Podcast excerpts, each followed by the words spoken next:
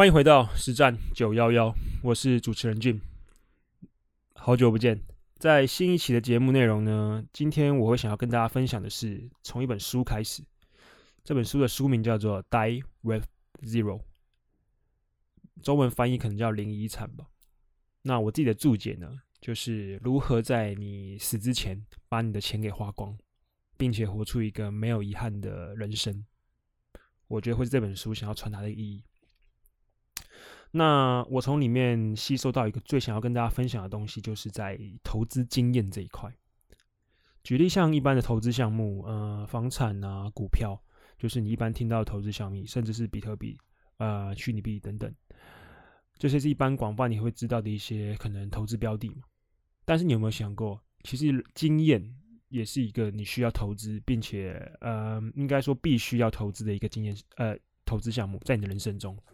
因为你知道股票啊、房产这些东西，它会随着时间的增值，没有错，它会产生一些资本利得，甚至是价差。但经验呢，其实也是会在呃你的人生中产生一些复利效果，甚至在随着你的年纪的增长，有一些指数性的成长。投资经验这种东西跟投资股票其实是一样的，越早开始是越好，一定是越好。为什么呢？他有举个例子。在作者年轻的时候，可能是在二十出头岁的时候，early twenty 的时候，他的朋友邀请他跟他一起去，算是做了个背包客，可能是到欧洲去环，去就是去做一个背包客，差不多三个月左右的时间。那当时候作者因为他们都是刚毕业嘛，没有钱，都没有钱，等于是刚毕业开始找工作。这个被这位朋友呢，他先拒绝了这个工作，然后去做一个背包客，到欧洲三个月。然而，作者呢，他并没有跟他去，因为他没有钱。那他也好奇这位的朋友，他的朋友的钱从哪边来的？结果，他的朋友因为非常的想要去做背包客，甚至想要去体验这个当背包客的这个 gap year 这个感觉的行程。于是乎呢，他就是找了一个高利贷，去借了一笔钱去做背包客。当下，他朋友，当下作者跟他身边的朋友就吓疯：怎么会有人花高利贷的钱去做旅游？就是在二十出头岁的时候，但当三个月回来，当三个月的时间过了之后，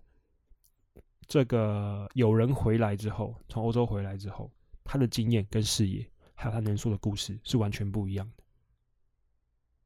其中，他可能到嗯，跟在街头上跟难民啊，不是难民，在街头上跟街友一起搬在这种吃东西，甚至在背包客栈跟不同来自不同国家的人打成一片，出去 hang hang out，然后喝个烂醉回家。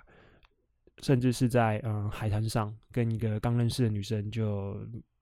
做完爱之后就结婚了，很多荒唐的事迹，很多很酷炫的经验，都是呃这个作者他没有办法想象的。他当下其实就很后悔了，就觉得哇哦，他今天花了这个三个月的时间，他回来整个人的视野都不一样了，vision 都不一样了。那今天他就会觉得说，好，我也想去。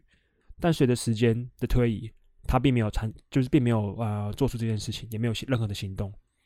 随着时间的推移，作者就是接近了已经三十了，他已经没有心力，也不会想要去做这件事情了。即便当时候他是非常向往的，但是随着年龄的增长，因为要的东西不一样，所以你也不会想要再去做这件事情了。但是你就是会错失一段非常美好的经验。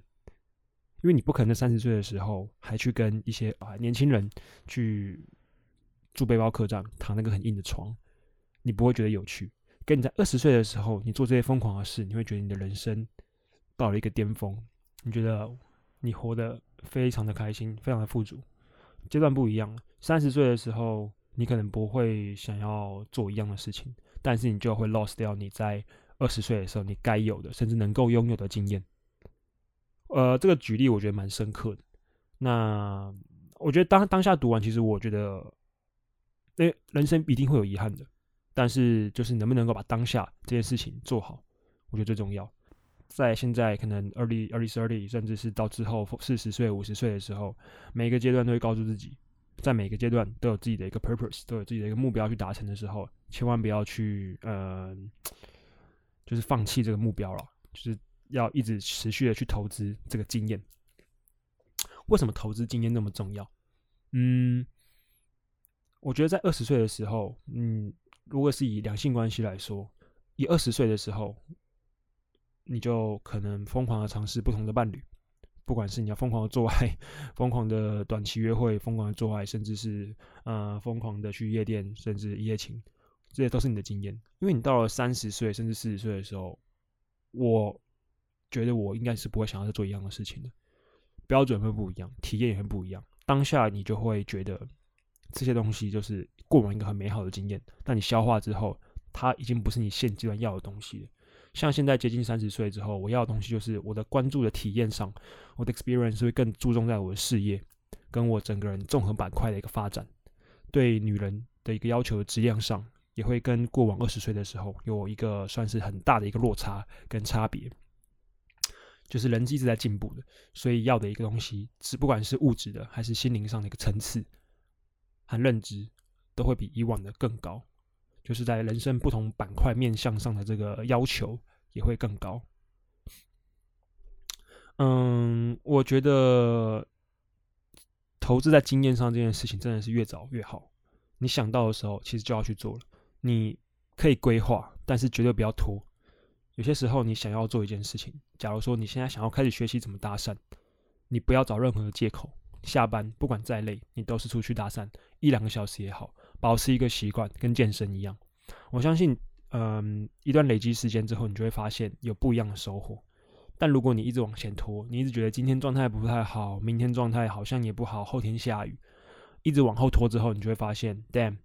已经过了一年两年了，你又变老了，但这东西都没有发生。你还是那个你，你还是没有故事。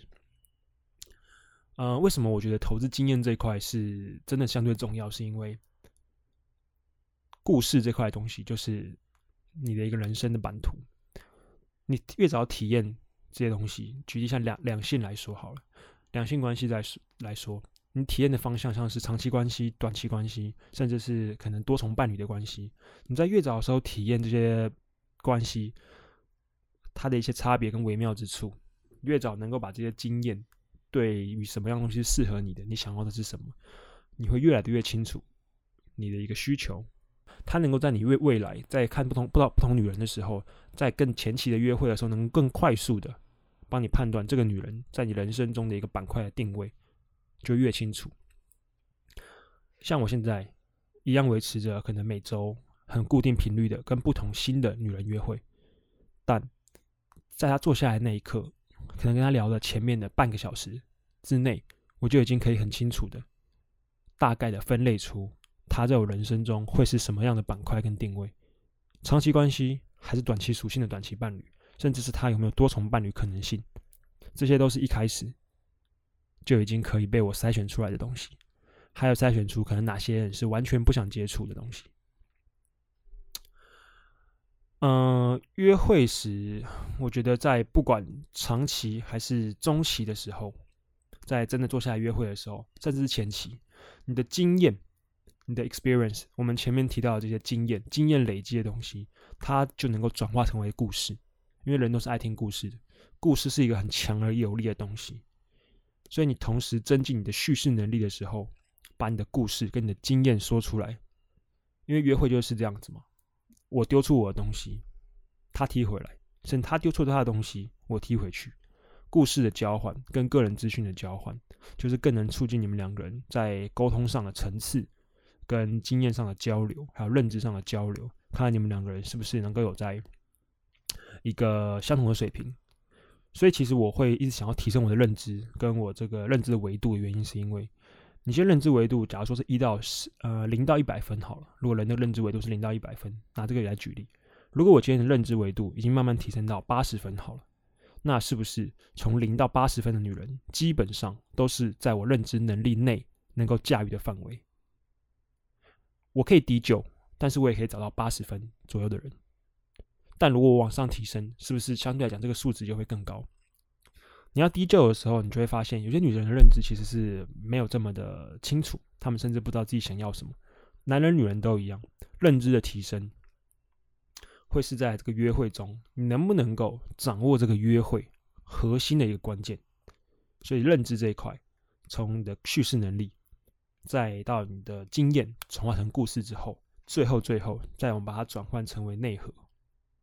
你整体建设的一个提升。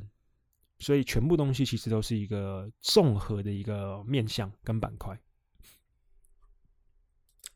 然后接下来呢，我想要提到是在能量这一块。我觉得老实讲，我觉得这集的分享算是蛮干货的啦。毕竟这三四个月的一个累积，然后实践一些在自己实验中的一些项目，就是不管是在两性啊，甚至是在人生综合板块的面向上，所以才会有一段时间也没有更新。在我们的 podcast 这样子，那第二啊，对，我们要讲到能量这一块，我觉得能量其实是在不管整个人哦、甚至是你不管在两性约会，甚至你整个人生能不能够感觉到幸福，幸福这个东西是一个很关键的一个指标。正能量听起来好像有一点点的空泛，但是就是能量的把控，它其实会是在不管约会搭讪，甚至在呃。短期呃，sorry，长期关系很重要的一个因素。那其实，在正能量这一块，我会建议，其实像是冥想啊、感恩笔记这些东西，其实真的是蛮有用的。还有最后就是远离负面思考的人，负面会影响到你情绪负面的人。接下来就是改变你的选择性焦点，RAS，RAS 是什么？RAS 是这种筛选的功能了，在你大脑里面筛选的功能，用来挑选那些就是进入大脑里面的资讯。它却像是一道你大脑的滤网，就是让你抓取自己想要的资讯。所以换言之，就是把你的理想或目标了转化成语言或者是文字。那白话说就是心想事成，说到做到这样子。所以你的一个能量的，你如果你今天是一个正能量的人，你今天上去搭讪，你搭讪的意图就会是正能量的意图，就不会有所谓那种很猥琐的感觉。但这个东西就是你可能要真的去实际的操作之后，你才会有心领神悟那种感觉。那不搭讪是一个，你上前的意图够不够明确，会不会不是不是呃够真诚不猥琐？那再就是你约会，你整个人的一个磁场跟能量。会是约会很关键的一个因素，因为约会的状态和你自己本身个体的状态，往往是就是相辅相成，算是一个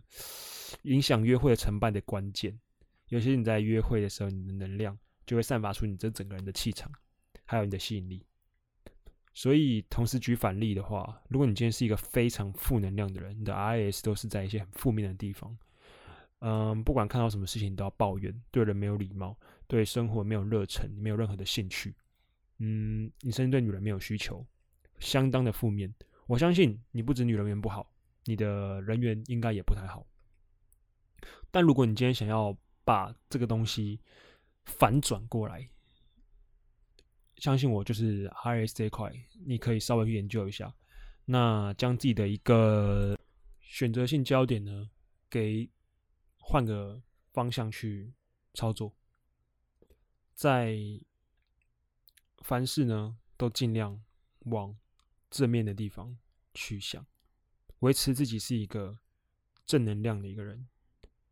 远离一些负面的思考。所以前面才会提到，像是感恩笔记啊、冥想啊这些东西，其实都有助于去改善你这整个人的状态。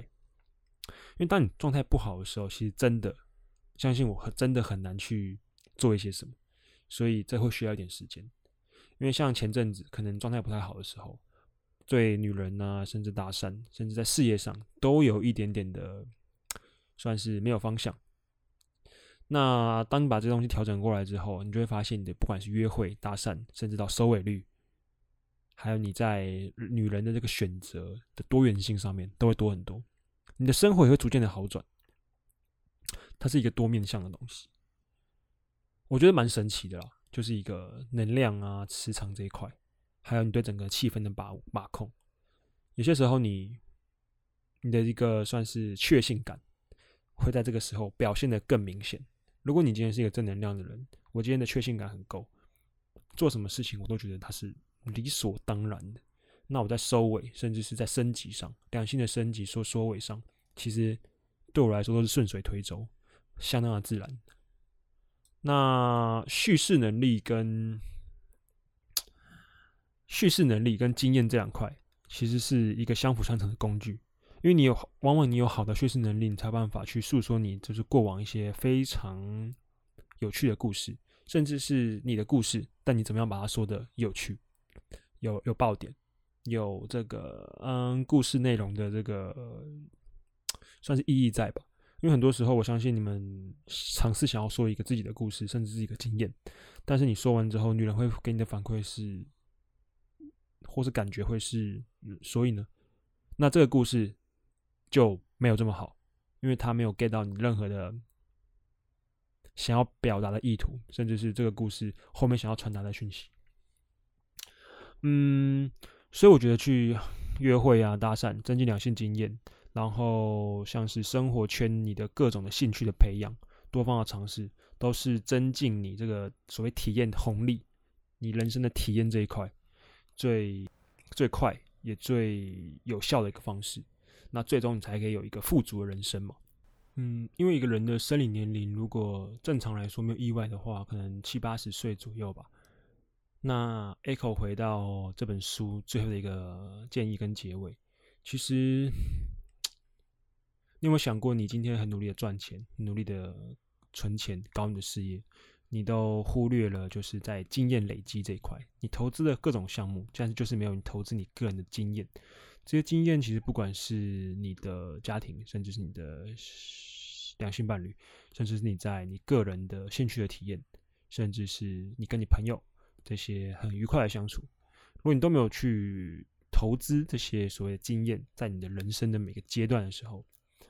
你会发现，你到就是可能人生快结尾的时候，可能六七十八十岁的时候，你已经没有这么多体力去做这些事情的时候，其实相对来说，那个时候你的经验的累积跟红利就会越来越减少嘛，因为你能够做的事情就会变少。那你就会发现，就是你多出来赚的这些钱，等你死掉的时候，你的遗产如果有剩下来的话，你剩的遗产越多，那换算回去你的时薪。甚至你的月薪，就是你多出来工作的时间，那完全就是一种浪费。这个是作者呃给出了一个算是在零零遗产这块的一个结论。我觉得这观点蛮有意思的。那你可以回推一下，如果你今天嗯差不多在八十岁的时候过世，那你遗产留了可能 maybe 两千万台币好。那你离开了之后，这两千万的钱 换算回去，你之前工作的这个。嗯，应该说时间来说，你是不是可能将近就有十年左右的时间，完全就是浪费时间在工作？这是一个举例啊。如果你一年可以赚两百万，那你十年是不是两千万？这就举例，简单的一个举例。